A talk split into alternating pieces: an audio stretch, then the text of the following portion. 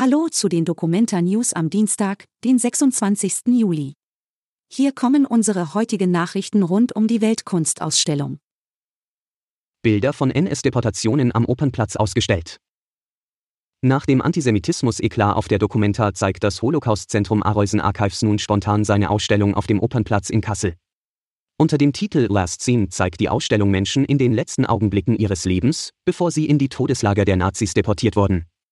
Die Ausstellung kann man sich täglich zwischen 10 und 21 Uhr auf dem Opernplatz anschauen. Kleingartenverein Schwanenwiese ist Teil der Documenta 15.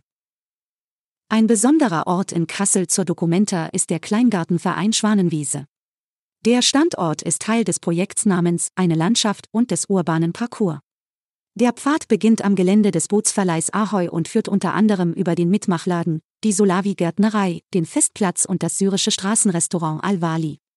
Am morgigen Mittwoch führt der Dokumentarkünstler Markus Ambach über den Parcours.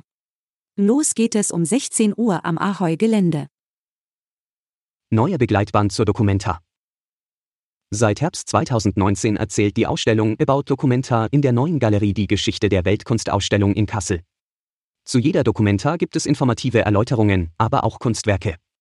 Inzwischen ist auf Deutsch und Englisch ein 120-seitiger Begleitband erschienen.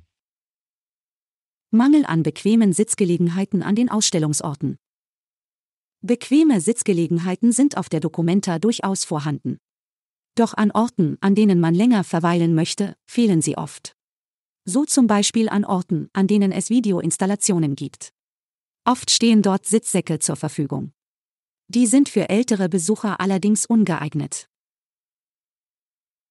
Alle Infos zur Documenta findet ihr auch auf hna.de/documenta. Bis morgen.